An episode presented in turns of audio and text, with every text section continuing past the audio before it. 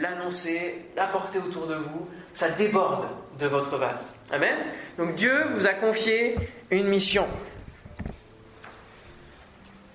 Jérémie 33, verset 3 nous dit Invoque-moi et je te répondrai. Je t'annoncerai de grandes choses, des choses cachées que tu ne connais pas. Et peut-être que la mission que Dieu veut vous donner, vous ne la connaissez pas encore. Peut-être que l'appel qu'il dépose sur votre vie, vous ne le connaissez pas encore. Peut-être que le ministère qu'il veut vous confier, vous ne le connaissez pas encore. Une seule solution, c'est simple. Invoquez Dieu et il va vous répondre. Ce que j'ai fait il y a quelques années en arrière, comme j'avais eu l'occasion avec ceux qui étaient au Weekend Speed du Mans de vous montrer l'arbre au pied duquel j'ai demandé à Dieu qu'est-ce que tu veux faire de ma vie? Qu'est-ce que tu veux faire? On peut faire des tas de choses dans l'Église. On peut remplir des tas de missions. Mais est-ce que c'est la mission que Dieu nous a confiée? C'est la question à se poser. Seigneur, qu'est-ce que tu veux que je fasse de ma vie? Qu'est-ce que tu veux faire avec moi? Il faut simplement lui poser la question. Pour Gédéon, il s'agissait de rétablir l'honneur du nom de Dieu en renversant l'autel réservé aux autres dieux, au Baal. Vous savez que Dieu est un Dieu jaloux, et qu'il ne donne sa gloire à personne, à aucun autre, et qu'il n'accepte pas qu'il y ait d'autres dieux sur cette terre. Et donc il va dire à Gédéon, il va falloir que tu renverses l'autel.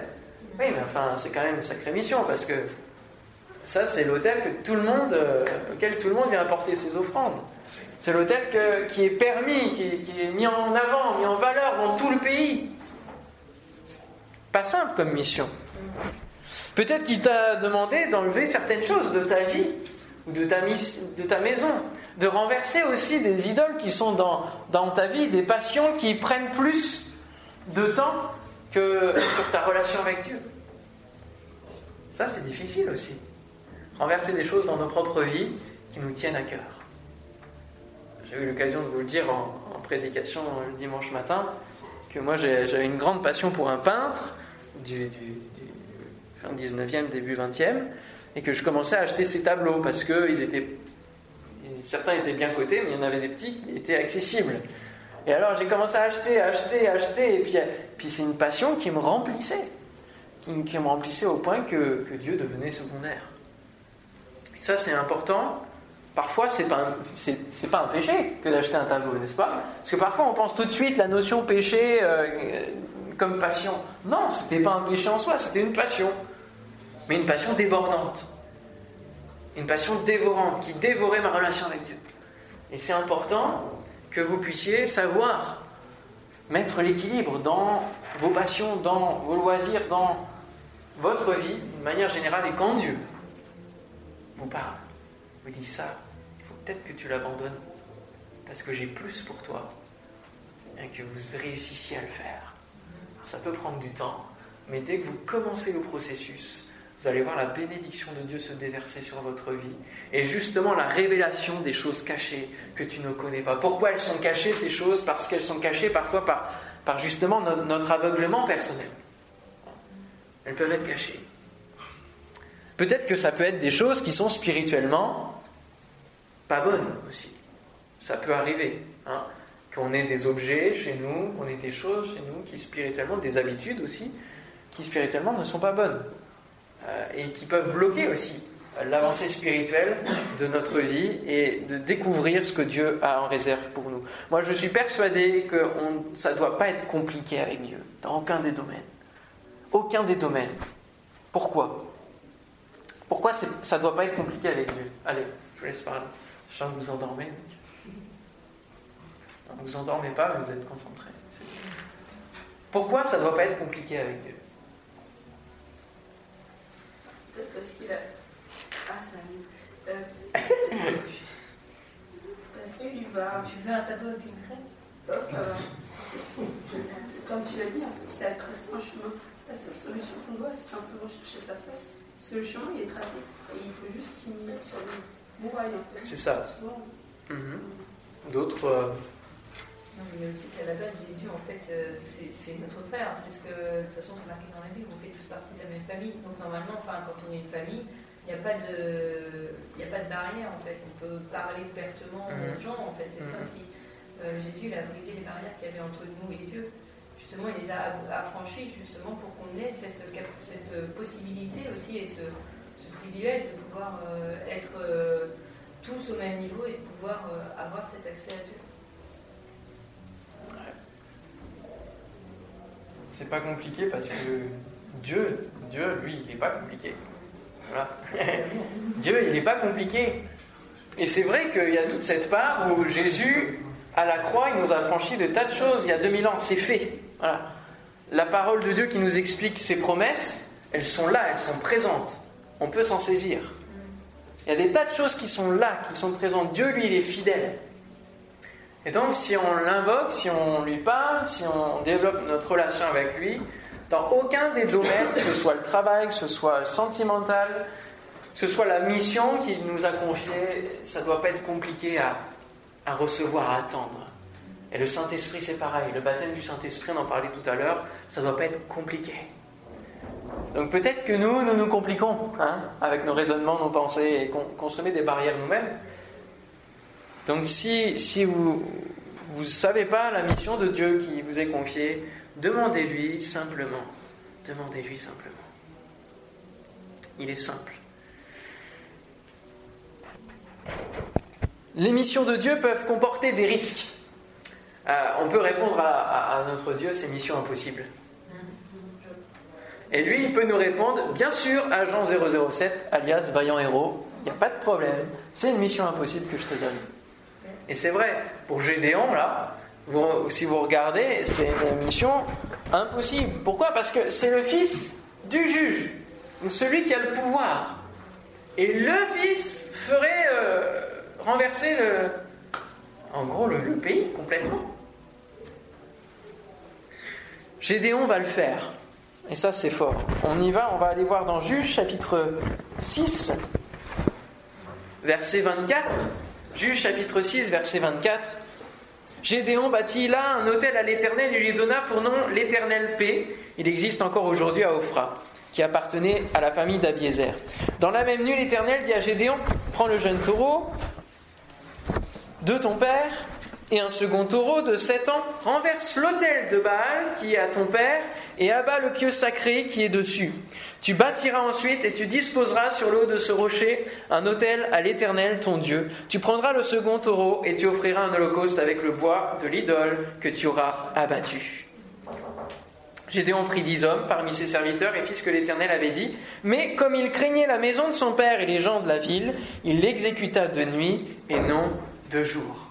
Et puis après, on va pas lire tous les versets, mais euh, le jour arrive, hein, parce qu'à un moment donné, le jour arrive, les gens vont se rendre compte, ils vont se rebeller, et ils vont, ils vont bien voir que c'est Gédéon qui a fait ça. Et puis ils vont aller voir son père, Joas, en disant Mais qu'est-ce qui se passe? Et Joas va avoir une bonne réaction, il va dire Mais finalement, euh, le Dieu qui a été renversé, bah, qui se défend lui-même s'il est vraiment Dieu. Et ça, quelque part, c'était une bonne réponse.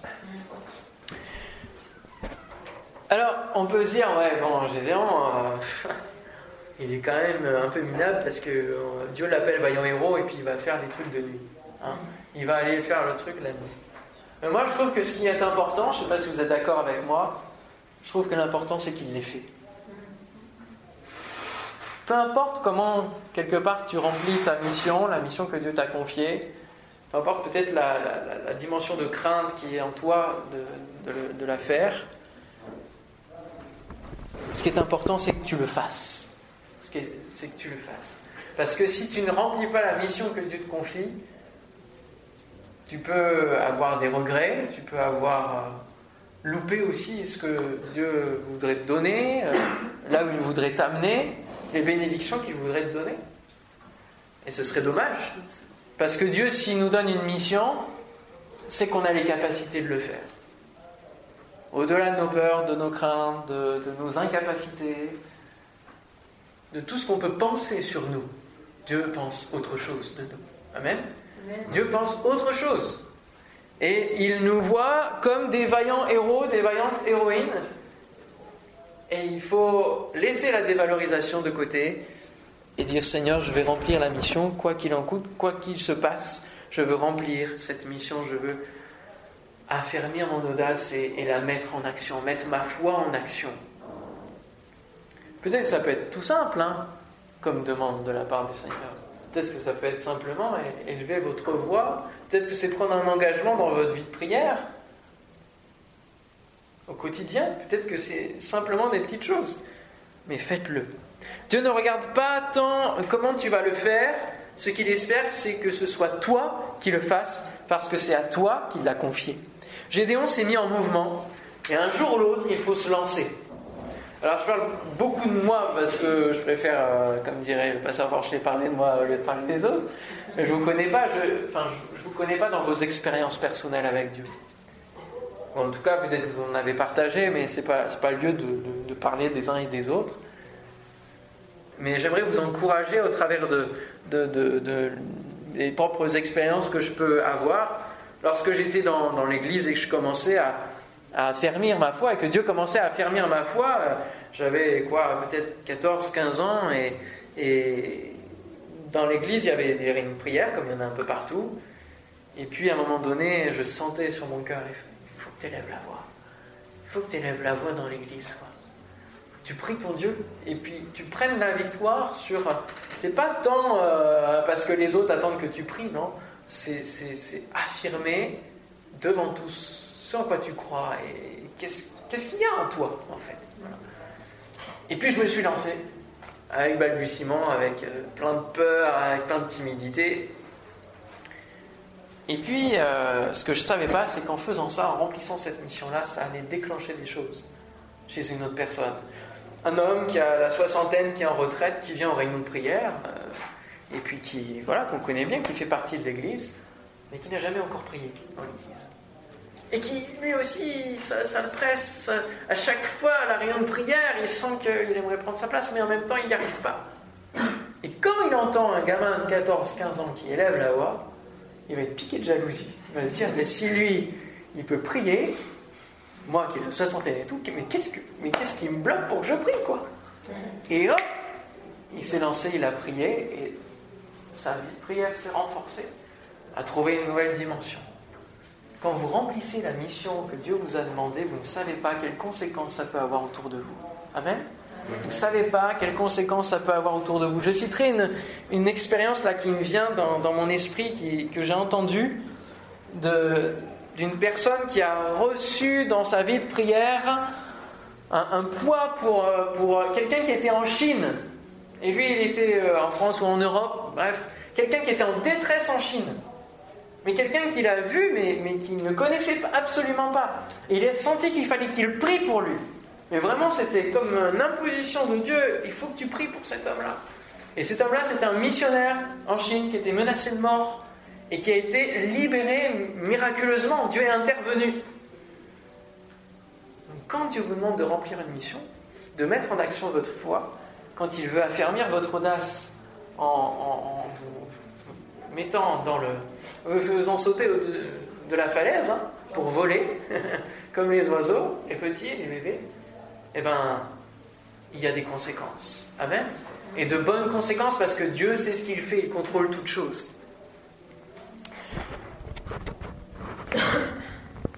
Gédéon s'est mis en mouvement, il faut se lancer et pas hésiter à demander de l'aide. Parfois, euh, si je parlais tout à l'heure de euh, peut-être que Dieu vous a demandé de monter un projet d'aide au prochain, il faut pas hésiter à demander de l'aide. Vous savez que je m'occupais de, l'association Vital Radio et euh, dans mon équipe j'avais une bah, la secrétaire qui a développé un projet d'aide en faveur des femmes dans la, dans la rue elle a senti qu'il fallait faire quelque chose de spécial pour les femmes. Pourquoi? Bah, Parce que les femmes, elles se maquillent, les femmes, elles aiment euh, sentir bon. Bon, les hommes aussi, hein, bien sûr, mais euh, il y, a tout un aspect du corps de la femme qui est encore plus important. Une hygiène de vie, etc. Et, elle s'est dit, il faut qu'on puisse monter quelque chose qui, qui leur donne des, les denrées dont elles ont besoin pas seulement de l'alimentaire, mais des serviettes hygiéniques, des, tampons, toutes ces choses-là dont les femmes ont besoin. elle a eu ça sur son cœur, mais toute seule, qu'est-ce qu'elle pouvait faire? Alors elle est venue me voir, elle a parlé de ça, elle est allée voir le pasteur de son église, et puis petit à petit ça s'est mis en place, mis en route, Hope in the Street. l'espoir pour les femmes. Et puis, elle a commencé à partager son cœur, ce qui bouillonnait, la mission que Dieu lui avait confiée, ce projet que Dieu lui avait confié. Et aujourd'hui, depuis début octobre, c'est une association. Je ne sais pas combien il y a de personnes, mais ils ont déjà fait euh, une sortie par mois. Et il doit y avoir à peu près une quinzaine de personnes par sortie où ils distribuent et ils font du bien. Il y a tout un tas de choses qui sont ouvertes. Une fois qu'elle s'est lancée, il y a plein de gens qui sont venus, plein de ressources. Il y a des gens qui sont venus lui proposer de faire le logo sur des, sacs en toile, vous savez, pour mettre les, denrées dedans. Il y en a d'autres qui ont fourni euh, tel type de denrées. Il y, en a d'autres qui ont dit ah ben, je vais peut-être travailler plus sur la communication de cette association-là. Et puis tout s'est ouvert en très peu de temps. Pourquoi? Parce qu'elle répondait à la mission que Dieu lui avait confiée. Cette femme s'appelle Myriam, vous pouvez la, rencontrer. Il y, a des, il y a des flyers aussi euh, au fond de la salle de culte. Et moi j'aimerais bien aussi qu'une fois on y aille, les uns et les autres, peut-être justement dans la sortie de décembre, je vous en parlerai un peu plus à la fin. Mais voilà, répondre à la mission, se lancer et ne pas hésiter à demander de l'aide. Et c'est pour ça aussi, euh, je vous avais mis euh, sur la page Facebook dans le programme euh, l'atelier monter un projet d'évangélisation, monter un projet d'une manière générale. Seigneur fait que la parole de Dieu est plus importante que, l'atelier en question, donc il est un peu, un peu mis à mal, mais d'une manière générale, sachez que la jeunesse, d'évidence, n'est pas là pour se réunir et faire des cultes comme euh, les cultes qu'on a le dimanche. Ça ne sert à rien de faire juste de la reproduction et de la réunionite. La jeunesse est une pépinière, moi je le vois comme une pépinière dans laquelle vous pouvez justement vous lancer. Comme tout à l'heure, on priait ensemble, on n'est pas 200, on est une vingtaine, c'est plus facile de se lancer dans la prière à 20 et puis ensuite d'aller dans le 200, dans la masse. Hein. Je vois une pépinière de, de talents qui n'appelle qu'à être développé, conduit, accompagné parfois aussi euh, euh, alerter. Je vois une pépinière de, projets. En chacun de vos cœurs, il y a des projets. Et notre désir avec l'équipe de responsables, c'est de pouvoir les mettre en action, les mettre en mouvement avec vous et vous accompagner dans ces choses. Delco, Elisabeth et d'autres avaient un projet de chanter dans le métro, dans la rue. Et ça, ça demande une réflexion derrière, ça demande une écriture de projet, ça demande à y réfléchir, à, dire Seigneur, d'accord, tu me mets ça, maintenant comment on le met en place? Guide-nous aussi dans cette partie-là, guide-nous dans la mise en place de ce projet-là. Et puis bon, moi j'ai entendu ce, projet-là, je me suis dit pour l'instant, voilà, je ne sentais pas que c'était le moment, et à un moment donné, je me suis dit, tiens, la période de Noël pour chanter, c'est beaucoup plus facile plus accepté, on va dire, de la part des gens d'entendre des chants de Noël, ou en tout cas des chants chrétiens au moment de Noël. Parce qu'il y en a qui ont essayé d'aller dans le métro, et il y en a qui ont essayé d'aller chanter, distribuer, et qui au bout de 2-3 mois se sont retrouvés avec des menaces et, ont dû s'arrêter. Donc il ne faut pas qu'on aille simplement à l'aveuglette. Il ne faut pas simplement se lancer pour se lancer et puis, et puis que ça fasse un feu de paille et que ça retombe.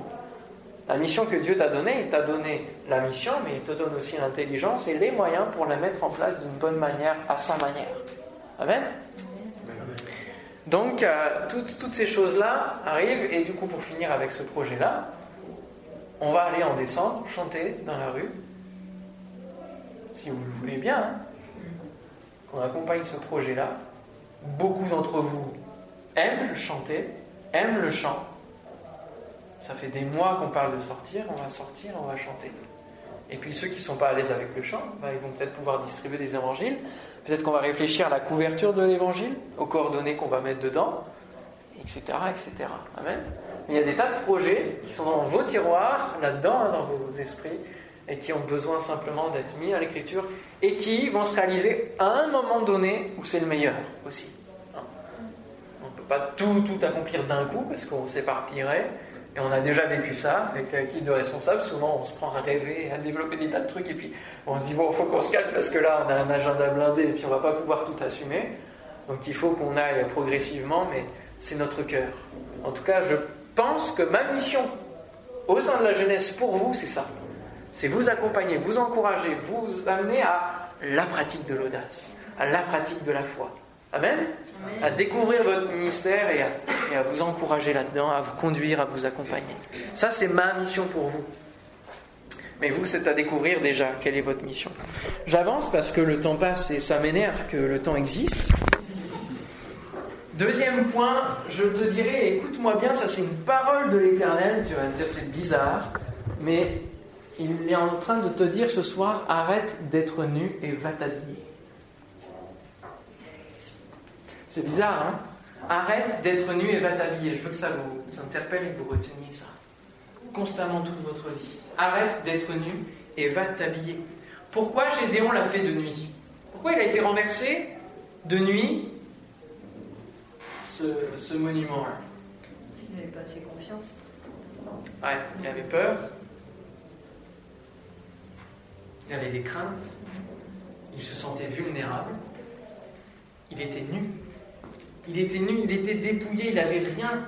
Il n'avait rien pour pouvoir le faire. Il n'avait aucune audace, il n'avait aucune assurance. Il y allait, mais avec sa peur. Il y allait de nuit. Il y a été où il était encore contraint quelque part par les, les obstacles, par les, les conditions qui l'environnaient, par les circonstances qui l'environnaient. Et bien souvent, quand on veut témoigner autour de nous, quand on veut lancer des choses autour de nous, quand on veut faire jaillir ce qu'il y a en nous, eh bien on est comme nu. On est comme nu. Nous ne pouvons pas faire l'œuvre de Dieu de manière cachée tout le temps. Nous sommes appelés par l'apôtre à marcher comme en plein jour, comme des enfants de lumière. Et Jésus nous dit que la lumière, elle est placée En l'air. En l'air, visible. Ouais, ouais, en haut de la montagne. Elle est en haut de la montagne, elle est visible par tous. Chers jeunes, vous êtes en haut de la montagne, vous êtes vus, vous êtes regardés, vous êtes visibles. Vous vous en rendez pas compte, mais vous êtes la lumière. Vous dégagez des choses autour de vous. Amen. Seulement une ville qui s'éclaire dans la montagne, soit elle s'éteint et on la voit plus, et c'est tout, parce qu'on ne peut pas la bouger, on ne peut pas la déporter.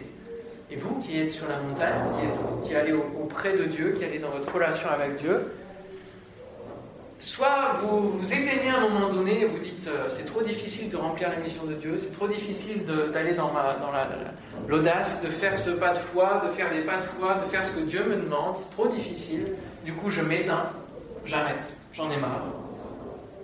On éteint sa foi.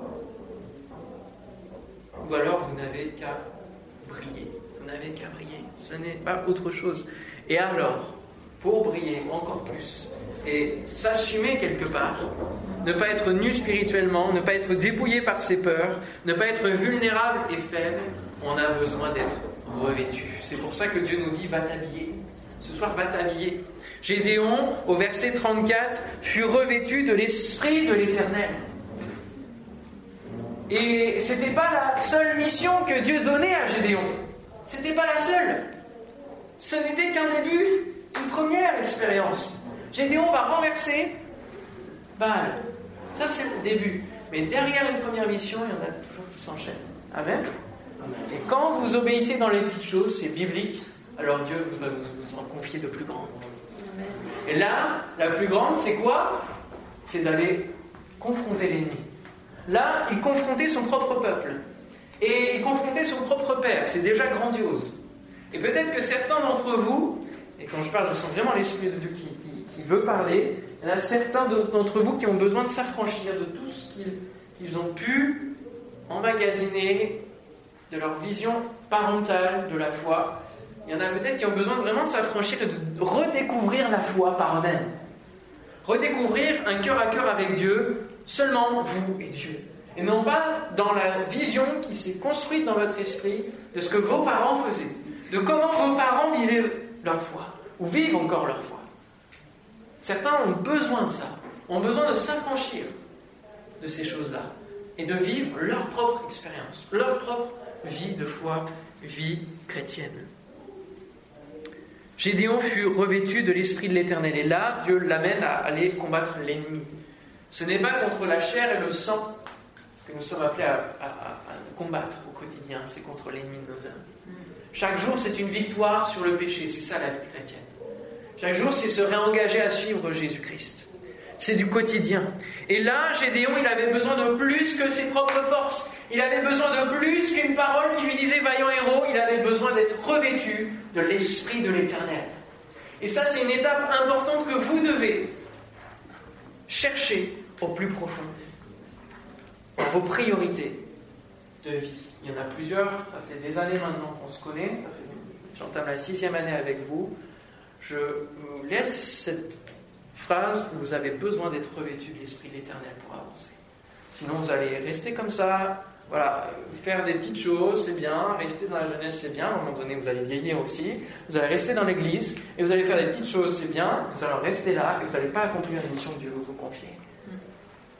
Et je ne sais pas pour vous, mais pour moi, je me dis, Seigneur, tu ne m'as pas amené sur Paris pour simplement parler à une vingtaine de jeunes. Tu m'as pas amené sur Paris pour simplement euh, vivre des petites choses et encore des petites choses. Il y a des millions d'âmes autour de nous. Alors certes, je suis conscient qu'on n'est peut-être pas appelé à aller toucher des millions d'âmes. Mais quand même, mais quand même. On n'est pas appelé à ce que juste en 25 ans, on ait gagné, je sais pas, qu'on soit à peu près 2000, tout département confondu. Vous imaginez le temps qu'il faudrait pour atteindre les millions d'âmes? On est appelé à beaucoup plus. Parce qu'on a Dieu avec nous qui nous rend des vaillants héros et qui veut nous revêtir de l'Esprit de l'Éternel. Nous sommes revêtus, certes, de l'homme nouveau, comme une nouvelle peau, ça c'est la conversion. Mais derrière, la Bible nous parle d'une expérience, d'un autre vêtement, qui est le baptême dans le Saint-Esprit, qui est non seulement ce baptême, mais d'être revêtu régulièrement l'Esprit. C'est pas parce que j'ai été baptisé du Saint-Esprit à l'âge de 14 ans que ça suffisait il faut aussi cultiver cette relation. La relation qu'on a avec Dieu, elle est avec Dieu le Père, par Jésus-Christ, au nom de Jésus-Christ, par le Saint-Esprit, par la puissance du Saint-Esprit. Et ce vêtement va venir nous donner chaud, et ça tombe bien parce que le symbole du Saint-Esprit, c'est le feu. C'est le feu, notamment. Il est symbolisé par le feu. C'est l'onction qui nous est donnée pour avancer dans notre vie et pour faire que notre vie impacte les autres. Est-ce que vous avez soif que vos vies impactent ceux qui vous entourent? C'est une soif qui, peut être inaltérable. Sans le Saint-Esprit, ce que l'on va faire va être pauvre, petit, sans grand impact. Et vous regardez, vous lisez la Bible, vous regardez nos propres vies, c'est une évidence. Tant bien, on est à l'évidence. Regardons l'effet du revêtement de l'Esprit de l'Éternel sur Gédéon. L'audace va prendre forme. Au verset 34, il va se mettre tout de suite à sonner de la trompette. Et ça, c'est l'image du Saint-Esprit qui en toi va te donner plus d'impact dans ce que tu dis parce que tu vas dire des choses inspirées. Tu vas dire des choses qui sont à propos, qui tombent dans le mille face à ceux à qui tu parles. Même dans une discussion toute simple. Tu vas même pas te rendre compte, mais si tu es rempli du Saint-Esprit, tu vas dire des choses qui vont parler au cœur. Ça, c'est l'impact. Il te donne de la voix, le Saint-Esprit. Amen. Verset 35. Gédéon envoya des messagers dans tout Manassé, qui fut aussi convoqué pour marcher à sa suite. Il envoya des messagers dans Hazer, dans Zabulon et dans Nephtali, qui montèrent à leur rencontre. Qui, dites-moi, qui voulait suivre Gédéon à ce moment-là? Réfléchissons deux minutes. Qui voulait suivre Gédéon? Tout le monde connaissait à peu près Gédéon, c'était le fils de Joas, mais tout le monde suivait Joas. Tout le monde suivait son père, c'était lui le juge, c'était lui qui donnait les ordres. Qui voulait suivre Gédéon? Pas grand monde. Celui qui était en place en responsabilité, c'est son père. Mais celui qui vient mettre des gens pour remplir ta mission, celui qui vient amener les gens à ta rencontre pour entendre le message que tu as à leur dire, c'est Dieu. Amen. C'est le Saint-Esprit qui va mettre les gens à tes côtés. Chapitre 7, verset 1er de Juge. Jérubal, qui est Gédéon, et tout le peuple qui était avec lui se levèrent de mon matin et campèrent près de la source de Harod. Le camp de Madian était au nord de Gédéon, vers la colline de Morée, dans la vallée. Alors peut-être que là c'est un peu plus profond, euh, parce que c'est suite à une étude, mais que veut dire Harod? La source de Harod. Gédéon va venir camper là, face à l'ennemi, à la source de Harod. Qu'est-ce que veut dire Harod? Bah tiens, je ne l'ai pas mis. Ah, Est-ce que tu t'en souviens? Ça, c'est pas mal. Je me souviens, je me souviens. salut Samantha. Entrée fracassante. il y a deux places. Arod, ça veut dire. C'est la source du tremblement de peur.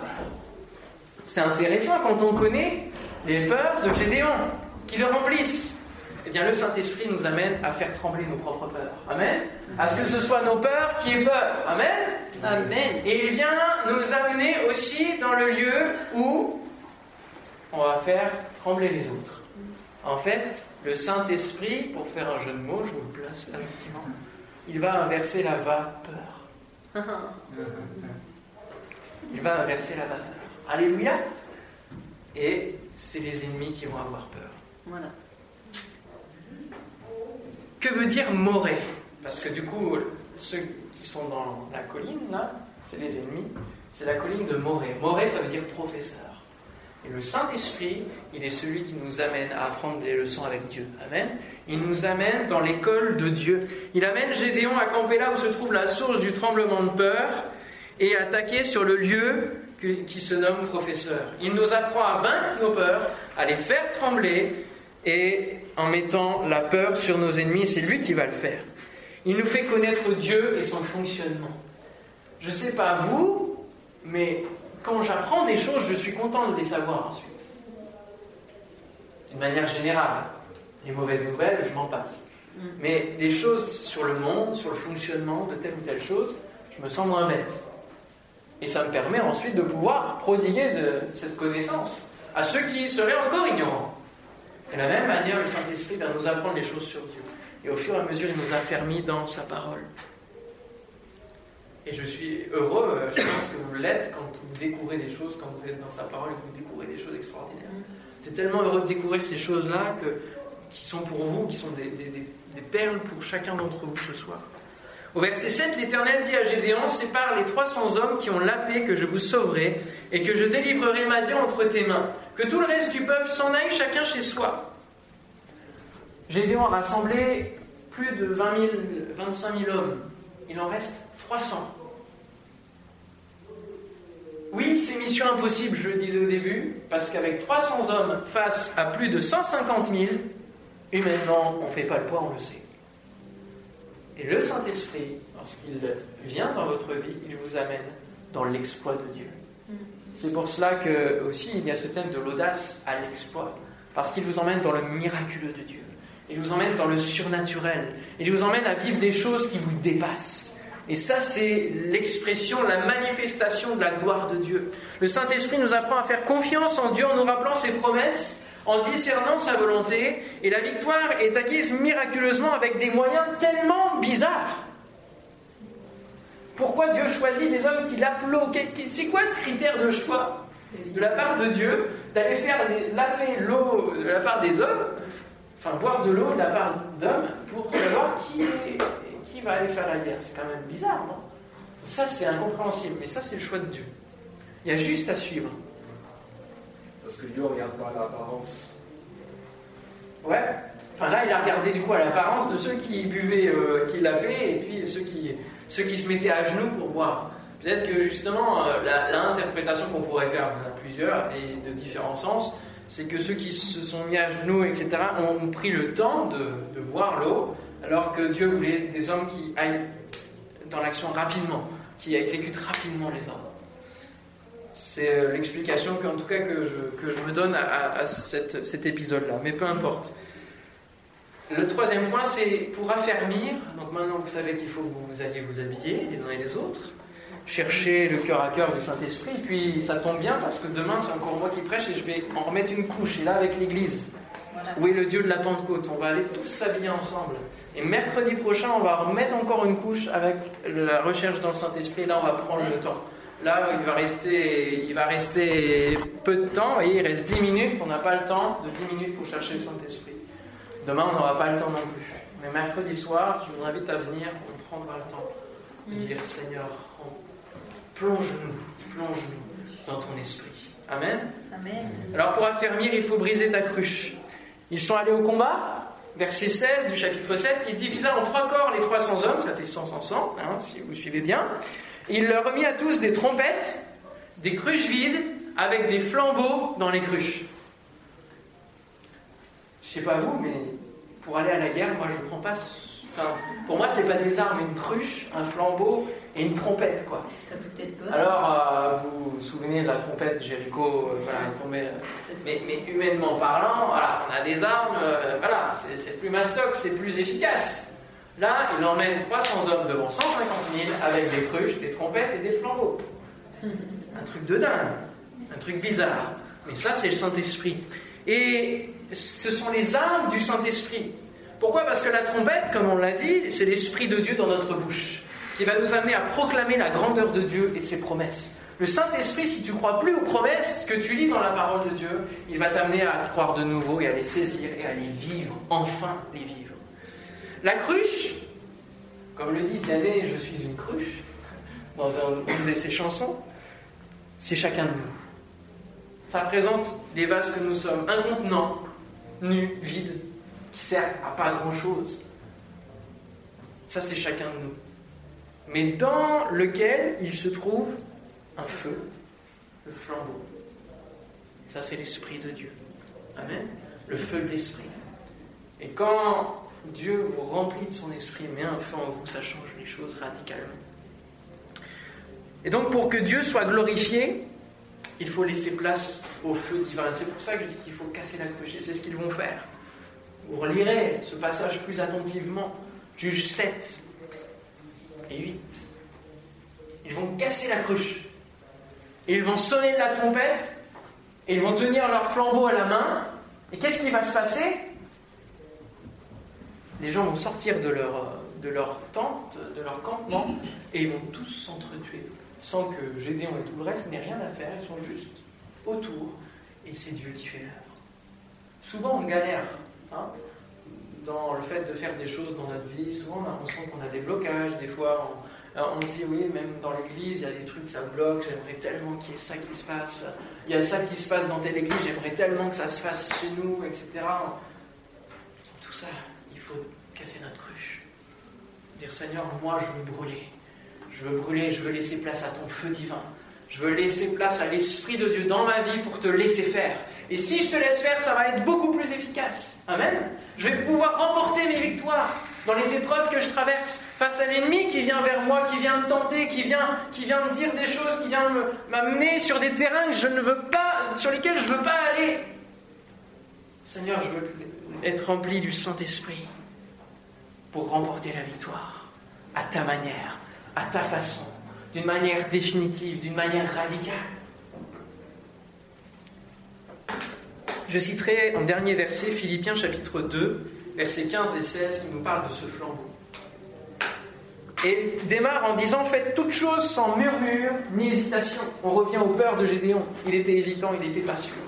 Ne faites rien, en tout cas faites toutes choses sans murmure ni hésitation, afin que vous soyez irréprochables et purs, des enfants de Dieu irrépréhensibles au milieu d'une génération perverse et corrompue. Dieu sait dans quelle situation tu es, Dieu sait dans quel monde tu vis, Dieu sait les difficultés qui sont autour de toi et qui peuvent t'accabler.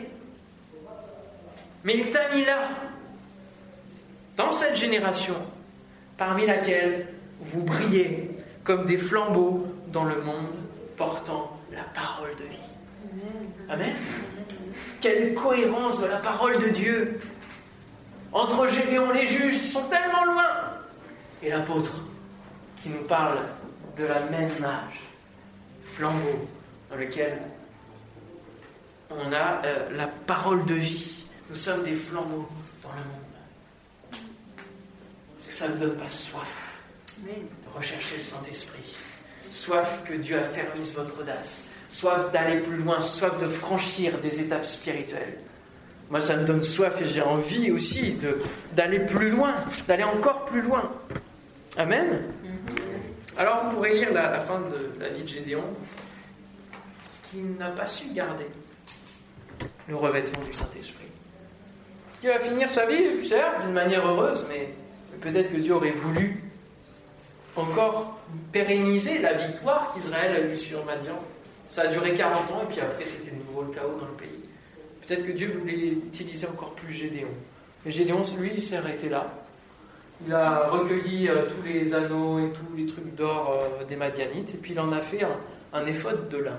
Enfin, un éphode qui normalement est en lin, un éphode c'est le vêtement du sacrificateur. Donc c'est l'onction, c'est le symbole de l'onction sur le sacrificateur, les sacrifices.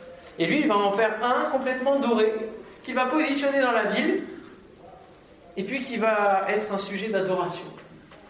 Et là, il y a un détournement là. Il y a un détournement parce que ce qui semble spirituel de la part de Gédéon, et qui est pour lui peut-être un rêve personnel, de se dire voilà, je vais faire un truc super pour mon Dieu, mais c'est pas Dieu, c'est pas, pas Dieu qui lui a demandé de faire ça. C'est lui, c'est sa demande à lui. Eh bien, ça va être la représentation de l'onction, la représentation du Saint-Esprit. Mais ça va plus être sur lui.